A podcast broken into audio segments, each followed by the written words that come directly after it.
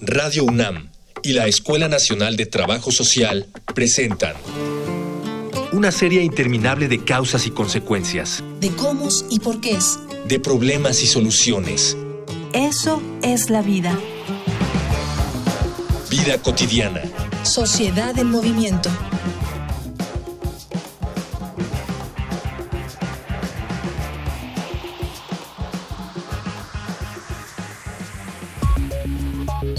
En nuestra concepción de enfermedad, solemos identificar el dolor como un síntoma de alguna otra enfermedad, lo que ocasiona que en muchos casos no se llegue a un diagnóstico certero. Pero desde 2008, la Organización Mundial de la Salud reconoce al dolor crónico como una enfermedad en sí, pues este mismo genera otros síntomas que afectan la integridad del paciente. Esta enfermedad es tan compleja como discapacitante. La fibromialgia, las neuralgias y otros padecimientos cuya principal característica es la presencia permanente de dolor deben ser atendidos no solo por especialistas en neurología y psicología. Es por eso que el día de hoy, en Vida Cotidiana, Sociedad en Movimiento, platicaremos sobre vivir con dolor con la doctora Alejandra Monroy López, que es profesora de la Escuela Nacional de Trabajo Social, y con la doctora Lisette Galvez Hernández, psicóloga del INCAN, Dialogar para actuar, actuar para resolver.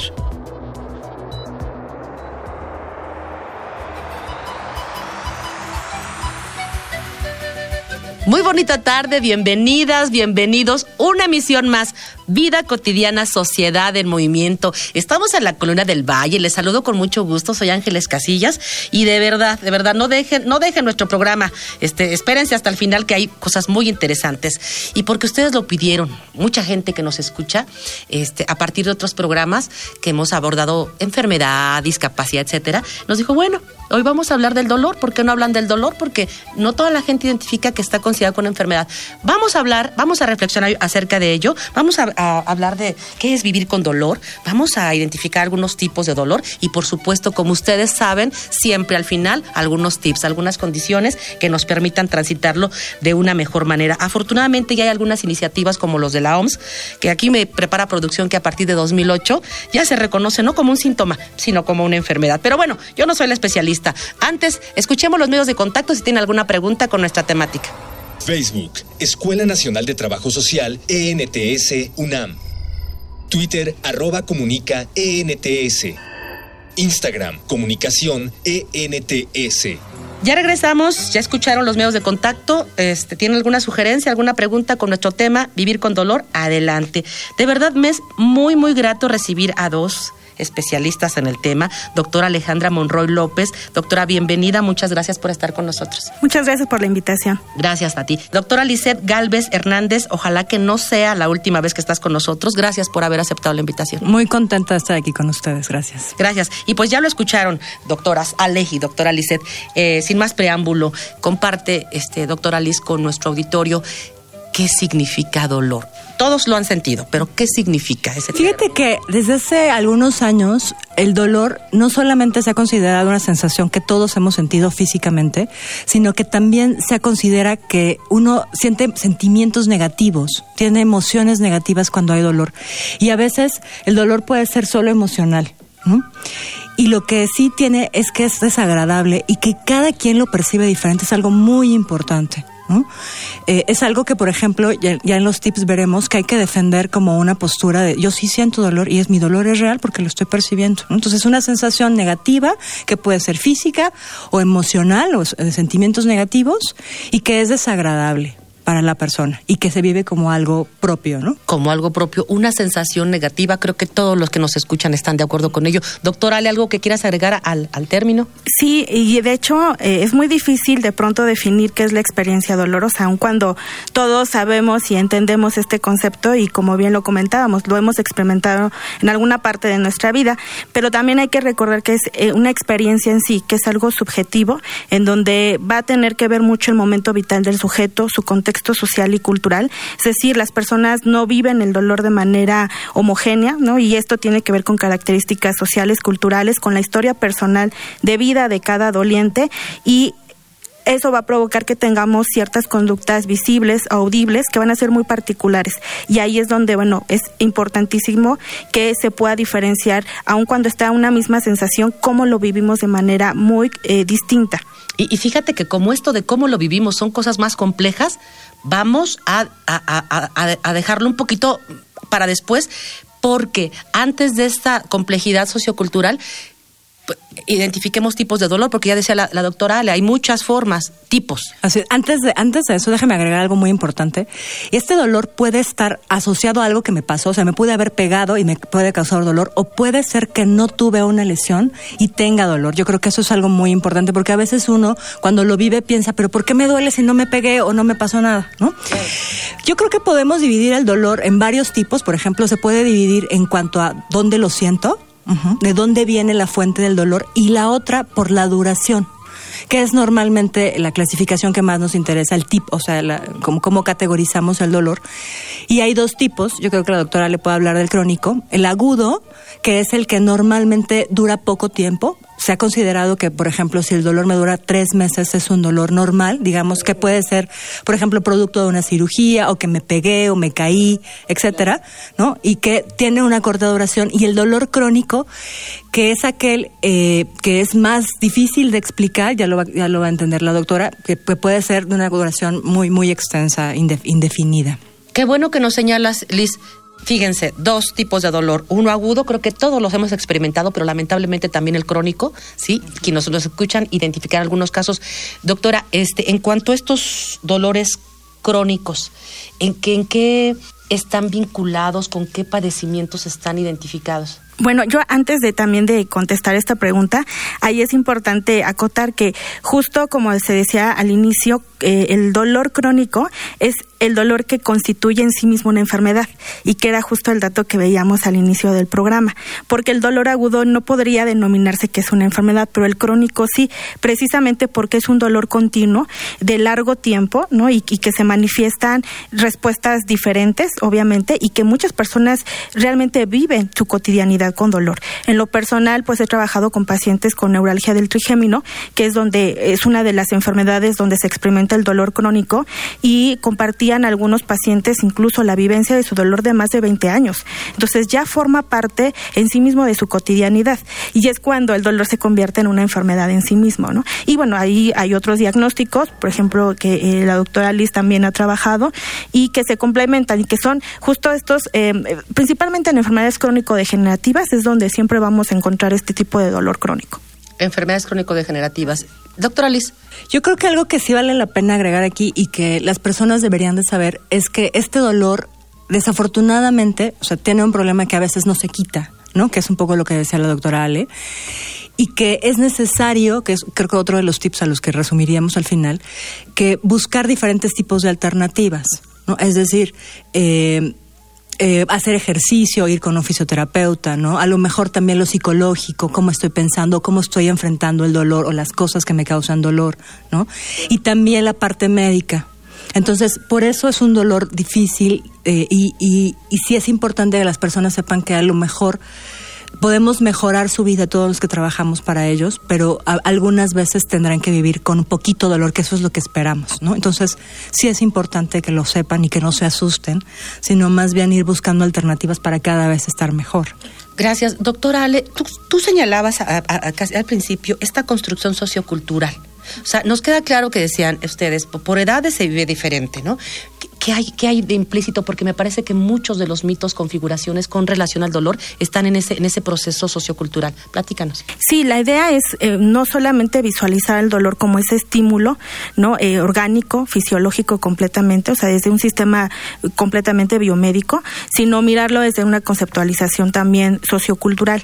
Y esto tiene que ver con las prácticas, con las percepciones sobre incluso cómo manifiesto léxicamente mi dolor. Y ahí encontramos cosas muy interesantes, por por ejemplo, eh, al menos en las investigaciones que he participado, ¿no? Y en donde los mismos pacientes nos han comentado, por ejemplo, la forma en que perciben el dolor y la forma en cómo les afecta su imagen corporal, ¿no? Pensando que es esta estructura biosimbólica o biodinámica en el sentido de que cómo la parte social y cultural influye en mi parte biológica y a su vez lo biológico en lo sociocultural y ya es ahí donde las personas empiezan a dar una serie de significados sobre su dolor y encontramos al menos tres formas en que los pacientes interiorizan su dolor.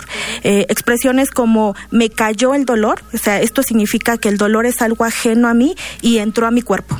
Y esto obviamente va a modular el actuar del paciente frente a su dolor.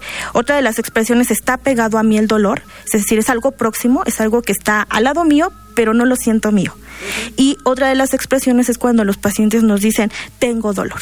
Entonces, en ese momento, el paciente ya ha interiorizado su dolor como parte de, de, su ser y obviamente su vivencia va a ser completamente distinta. Otra de las formas culturales es justo la manifestación léxica de cómo definimos el dolor. En los eh, servicios de salud, cuando se atienden este tipo de, diagnósticos que implican, por ejemplo, con neuralgia, el síntoma más importante es un dolor eh, verdaderamente importante que está considerado, de hecho, como el peor dolor de, que existe. Y ahí los pacientes nos decían, eh, expresiones como les, decíamos que por favor nos explicaran léxicamente qué era o cómo era su dolor y había expresiones donde siento que me clavean, siento que el cachete se parte en dos y me florea, siento una descarga eléctrica, eh, siento pinchazos en la cara o siento como un hierro que está atravesando mi mejilla. Estas construcciones de cómo definimos el dolor no son biológicas, o sea, son completamente socioculturales que retomamos aspectos materiales de nuestra cultura para definir una sensación que en un principio puede ser completamente biológica, pero que no se vive así. Y ahí es donde vamos viendo cómo se construye social y culturalmente el dolor. Por eso podemos llegar a incluso hasta construcciones de decir que los mexicanos no vivimos el dolor como los italianos o como los alemanes o como cualquier otro grupo sociocultural. Tenemos sí especificidades muy claras que tienen que ver con estos constructos y cómo incluso también vamos creando esta constatación subjetiva de que somos personas que vivimos con dolor. Qué interesante, miren, este, vamos a, seguir platicando de esto porque estamos llegando a una parte ya muy sensible. Que decía la doctora, sí, este, esta forma de cómo lo expresan las y las, las y los que tienen dolor es subjetiva, claro, que a quien, quién ha recibido una descarga eléctrica, por ejemplo, o a quién se le ha partido el cachete en cuatro y se florea. Sin embargo, exacto, y sigue viviendo. Sin embargo, es una sensibilidad que tiene el equipo que se dedica a esto para identificar que es algo que está siendo intenso y que está perjudicando quizá muchos ámbitos de desenvolvimiento de esta persona y porque nos interesan los demás y porque sí creemos que viven este dolor, este, seguimos conversando. Pero antes quiero invitar las doctoras y obviamente a quienes nos escuchan, que es el material preparado para ustedes. Vamos a una infografía social. Infografía social. El dolor es una señal del sistema nervioso de que algo puede estar mal se manifiesta como una sensación desagradable que identificamos como un pinchazo, hormigueo, picadura, ardor o molestia. El dolor puede ser agudo o sordo. Se puede sentir dolor en un área o en todas las partes del cuerpo y existe en dos tipos, agudo y crónico. El dolor agudo le permite saber que puede estar lesionado o tener un problema que debe atender, mientras que el dolor crónico es diferente. Puede durar semanas, meses o incluso años. La causa original puede haber sido una lesión o una infección que puede ser provocado por una causa continua de dolor, como artritis o cáncer. Sin embargo, en algunos casos no hay una causa clara, aunque se sabe que los factores ambientales y psicológicos pueden empeorar el dolor crónico. Muchos adultos mayores viven con dolor crónico y también sabemos que las mujeres reportan tener más dolores crónicos que los hombres, pues tienen un mayor riesgo de padecer muchas afecciones que provocan dolor. Algunas personas incluso llegan a tener dos o más enfermedades que causan dolor crónico. Este no siempre es curable, pero los tratamientos pueden ayudar. Los medicamentos más comunes son los analgésicos, pero existen tratamientos para el dolor sin medicinas, como la acupuntura, la terapia física y en algunas ocasiones la cirugía. Ya regresamos de la infografía social, estamos platicando de qué es vivir con dolor. Está con nosotros la doctora Lemon Roy y la doctora Lisette Galvez. Ya ya nos platicaban qué es dolor, tipos de dolor, la construcción sociocultural y demás. Vámonos adentrando un poquito donde ya partimos de que sí lo creemos, ya partimos que esto es complejo. ¿Qué podemos nosotros hacer? ¿Qué se está haciendo para estas personas, para estos grupos? Doctora Liz. Yo creo que lo importante es qué es lo que hago yo con mi dolor, ¿no? Este, porque es muy complicado saber qué, hay allá afuera. Yo creo que alguien que siente dolor tiene que saber que puede vivir con menos dolor y que puede estar mejor. Probablemente dependiendo del caso, a lo mejor, como dije anteriormente, pueda seguir teniendo un poco de dolor, pero sí puede tener una vida mejor. Y que creo que lo más importante que también tiene que saber es que el dolor, como es complejo, no puede ser tratado por un solo especialista. Entonces, afortunadamente o afortunadamente, hay muchas alternativas, pero no es suficiente, por ejemplo, un analgésico ¿no? Eh, hay, hay, especialistas médicos que se dedican al dolor y es importante que la gente los busque y lo sepa. No, no, no necesariamente tienen que ser inalcanzables. Ellos se llaman, son algólogos, son subespecialistas de, de la anestesiología y ellos son expertos en analizar el dolor, son médicos y van a tratar eh, van a proveer los medicamentos farmacológicos necesarios para tratarlo, pero que es muy probable, y eso está muy reportado en la literatura científica, los pacientes siguen sintiendo dolor a pesar de que toman analgésicos. Entonces es necesario que ellos busquen un apoyo, por ejemplo, de fisioterapia. Algunas veces los ejercicios dados por expertos disminuyen la percepción del dolor, fortalecen los músculos y eso genera, por ejemplo, perder el miedo al dolor, ¿no? La, la fortaleza muscular puede disminuir el dolor, por ejemplo, cuando es muscular, ¿no? Y por supuesto los psicólogos, ¿no? Eh, lo que lo que hemos encontrado a nivel científico ya hace muchos años, no, bueno, no, yo, verdad, muchos científicos, es que la manera en cómo pensamos el dolor, que es un poco la parte sociocultural, eh, cómo, cómo resuelvo eh, algunos problemas, ¿no? Este, por ejemplo, teníamos una paciente, me acuerdo que cada vez que ella tenía mucho dolor todos los días, pero cuando ella no tenía dolor, hacía ejercicio, mucho ejercicio, lo que le causaba más dolor, ¿no? Entonces, eso eh, fue un descubrimiento de, no, mejor, a ver, vamos a este fragmentar el tiempo y, disminuir la frecuencia, etcétera, ¿no? Entonces, ¿cómo resuelvo? ¿Cómo pienso el dolor? Eh, las, las cuestiones emocionales también, ¿no? Por ejemplo, cuando estoy preocupado siento más dolor, ¿no? O cuando estoy solo pienso más en el dolor y me enfoco. Y entonces a eso se refiere como una percepción subjetiva. Ese tipo de cosas, analizar ese tipo de cosas a nivel profesional va a ayudar a las pacientes. Yo, yo creo que realmente no, no automedicarse y no ir con personas que no son confiables profesionalmente sería lo peor que podríamos hacer. Eh, doctora, doctora Ale, nos comentaba Lisette esta parte de que primero es, una cuestión personal, de cómo asumo, de cómo resuelvo, de cómo percibo. Rompamos mitos. ¿Hay diferencias eh, en grupos etarios? ¿Hay diferencias en ámbitos educativos? De cómo afrontarlo, de cómo percibirlo? ¿Hay diferencias de cuestiones económicas? Sí, sin duda. Eh, justo como mencionábamos en un inicio, eh, esta experiencia subjetiva inicia siendo completamente personal, no individual, pero sí podemos llegar a pequeñas generalizaciones, ¿no? En por grupos sociales, principalmente culturales y ya decía yo hace un momento, ¿no? Los mexicanos sí considero que no somos completamente estoicos al dolor.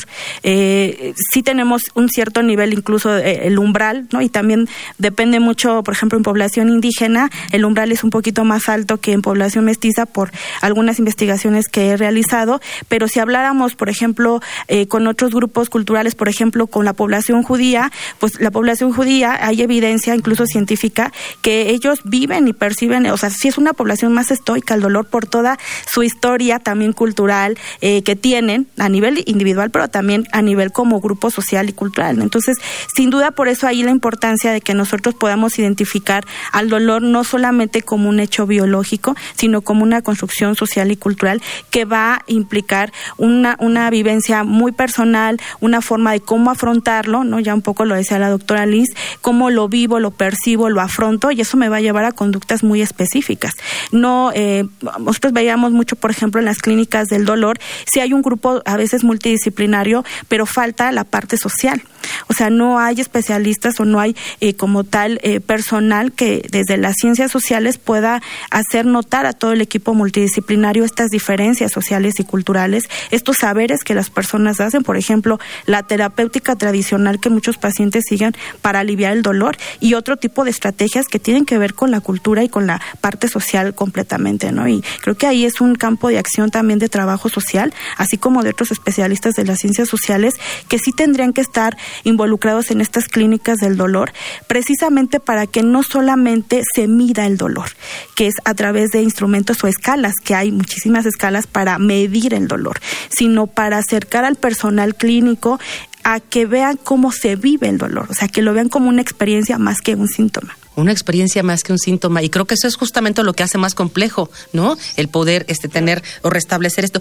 Eh, eh, gracias, doctora Ale. Doctora Lisset, ¿Cuánto tiempo, ustedes hablaban de dolor crónico, eh, cuánto tiempo o, o, desde por vida estar en este tipo de, de, de, espacios que apoyan con este equipo multidisciplinario? ¿Esto es costoso? Eh, ¿Es para toda la vida? Yo, yo te diría que es complicado, varía dependiendo de cuál es el origen del dolor si es posible, si pudiéramos generalizar, la mayor parte de los casos, pues sí implica cambiar un estilo de vida, cambiar mi forma de pensar, cambiar mi forma de ser. Es como una diabetes tal vez, ¿no? Es una enfermedad que está ahí y que probablemente para muchos de los casos es importante no generalizar porque depende de, de, del, del diagnóstico inicial, pero para muchos de los casos sí tendremos que aprender a vivir con el dolor. Entonces, es por eso que considero que sí es importante buscar especialistas. Nuestro sistema de salud es complicado, pero al final creo que nosotros como mexicanos hemos buscado este, alternativas para ir solucionando las cosas. Yo creo que sí puede ser costoso, pero al final es una buena inversión si yo, por ejemplo, busco a los especialistas que comentaba y trabajo en aprender lo que ellos me enseñan para ampliarlo y hacerlo mío. Entonces, ya a lo mejor el resto del tiempo yo solamente voy a darme seguimientos con algunos de los profesionales. Si tienes razón, es posible que lo sea, pero también las personas que están en, en, en hospitales de Secretaría de Salud de tercer nivel pueden O sea, muchas veces, efectivamente, algunos médicos eh, o algunos psicólogos o fisioterapeutas, dependiendo, no lo ven como el complejo. Entonces, ¿qué hago yo como individuo? Digo, ah, yo ya sé que esto es complejo y que necesito más ayuda. Oiga, ¿me puede mandar al doctor, al, al algólogo? Oiga, ¿me puede mandar? Yo creo que esa es una buena manera. O sea, todos tenemos acceso a los servicios de la Secretaría de Salud, ¿no? Eso es seguro. Entonces, hay muchas instituciones que tienen a una clínica del dolor o tienen los especialistas, a lo mejor no juntos en un lugar, pero sí tienen a todos los especialistas. Entonces, ¿qué tengo que hacer yo? Decir, oiga, yo escuché en la radio que la manera en la que hago las cosas, la manera en la que pienso, que siento, me puede afectar al dolor. ¿Me puede mandar al psicólogo? Sí, una, una de muchas vamos, estamos casi al término de nuestro programa. Voy a, voy a invitarles a que escuchemos nuevamente las diferentes formas de comunicación con el programa. Facebook, Escuela Nacional de Trabajo Social, ENTS, UNAM. Twitter, arroba comunica, ENTS. Instagram, comunicación, ENTS. Ya regresamos, estamos hablando de vivir con dolor, estamos en la recta final, ya la doctora Liz nos platicaba algunas estrategias, estar alertas, estar atentos, buscar porque existe, dice, si a lo mejor no con toda la capacidad institucional, pero hay servicios, acérquense, pregunten a sus médicos, al equipo de salud, ¿dónde? ¿Dónde se puede hacer? Como una de las estrategias, doctora Ale, como estrategias, como cosas, recomendaciones que sí podemos hacer el entorno. Sobre todo eso, entender también a las personas que están viviendo con dolor, es decir, todo el entorno social que está alrededor de una persona que, lo está viviendo, poder identificar qué le significa para esa persona su dolor, cuáles son las implicaciones sociales y culturales que le está provocando su dolor, incluso hasta económicas, porque por ejemplo con neuralgia los pacientes prácticamente por el dolor dejan de hacer todas sus actividades cotidianas, incluso hasta comer, hasta bañarse, hasta lavarse los dientes. Entonces el dolor, por eso nosotros desde la parte muy social y cultural, sí estamos muy interesados en que esto se mire más allá que como un hecho fisiológico, porque no es simplemente vivir con dolor, sino es todas las implicaciones a nivel cotidiano que va a implicar tu vivencia con dolor, ¿no? Y entender también, identificar eh, esta dimensión subjetiva que hablamos mucho, que es el padecer, cómo en realidad están experimentando eso, qué terapéutica está siguiendo la misma persona, además de todos los consejos que pueda haber a nivel más completamente clínico o desde psicología, sino qué otras actividades hace, otras estrategias hace la propia persona para aliviar su dolor, ¿no? Encontrábamos con algunos pacientes que incluso la parte religiosa para ellos es muy importante porque justo les da ese soporte también de tipo emocional, de esperanza, de fe, y eso los mantiene para soportar el dolor, ¿no? Otra de las cosas es incluso el autocontrol mental, los distractores, pensar en situaciones en donde ellos se ven como felices o en algún momento en toda su historia de vida donde estaban compartiendo con la familia en un momento muy feliz. Algunos pacientes me, me mencionaban que era como concentrarse mentalmente en esa situación, imaginarse incluso hasta un jardín o algo muy placentero para olvidarse un poquito mentalmente del dolor.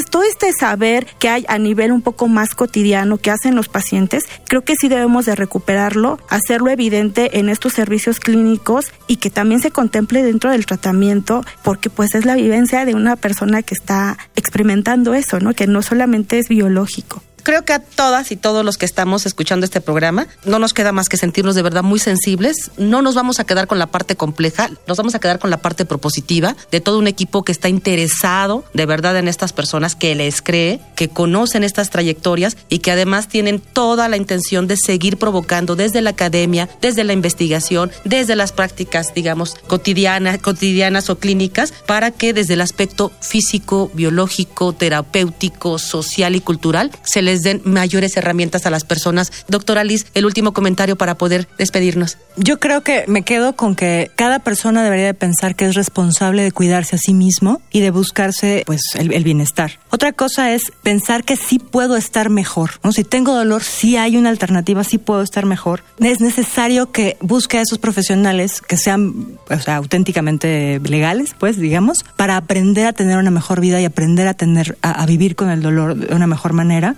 y lo más importante es que cuando ustedes estén frente a los profesionales, sí pregunten. ¿Qué me pasa? ¿Por qué me pasa? ¿Qué puedo hacer? O sea, sí ser, buscar es, esa información que va a hacer que yo tenga ideas más adecuadas sobre mi dolor y que no me esté figurando cosas que a lo mejor no son ciertas y me hacen sufrir más. Sí, el desconocimiento también nos lleva a tener temor, a afrontar algo que es desconocido y, y que está afectando. El círculo vicioso. Doctor Ale. Sí, yo también le agregaría justo a esto que las personas cuando estén en estos servicios, principalmente en las clínicas del dolor, que es en las instituciones de salud donde se atiende principalmente a estos pacientes, que sí de alguna forma les exijan a, a este equipo que no solamente intenten medir su dolor, sino que se acerquen a la posibilidad de entablar una conversación en la medida de lo posible corta por los tiempos institucionales, donde ellos puedan explicar cómo viven ese dolor, o sea, que sea una interpretación personal más que una escala de decir, elige una carita y entonces yo digo cuánto es tu dolor, lo mido y es ese tratamiento el que necesitas, ¿no? Sino en realidad exigir, porque además encontrar este vínculo democrático dentro de las instituciones donde la palabra de la persona que está padeciendo tiene que ser validada y sí exigir que además de decir me duele 10, quiero compartirte cómo lo estoy viviendo. Sabemos que no siempre en las instituciones se tiene el recurso humano, de verdad, y no porque no se tenga la intención de apoyarlo, no siempre es suficiente. Además de eso, miren, todas las personas que nos están escuchando tenemos amigos, conocidos y demás. Cuando alguien te exprese qué es lo que siente, escuchemos esta parte de, de cómo, cómo lo vive, qué hace y qué pasa en su vida, pero sobre todo, demos aliento porque se puede sobrellevar y se puede tener una muy óptima calidad de vida. No me resta más que agradecerles, doctoras, que hayan estado con nosotros. Había comentado al principio que no sea la última vez. Y agradecer a quien hace posible este programa en nuestra producción Miguel Alvarado, hoy en los controles Francisco Mejía, la formación Jorge Herrera de Mónica Escobar. Soy Ángeles Casillas. Me despido de verdad confiando en que podamos coincidir a nuestra siguiente emisión. Tengan un excelente fin de semana.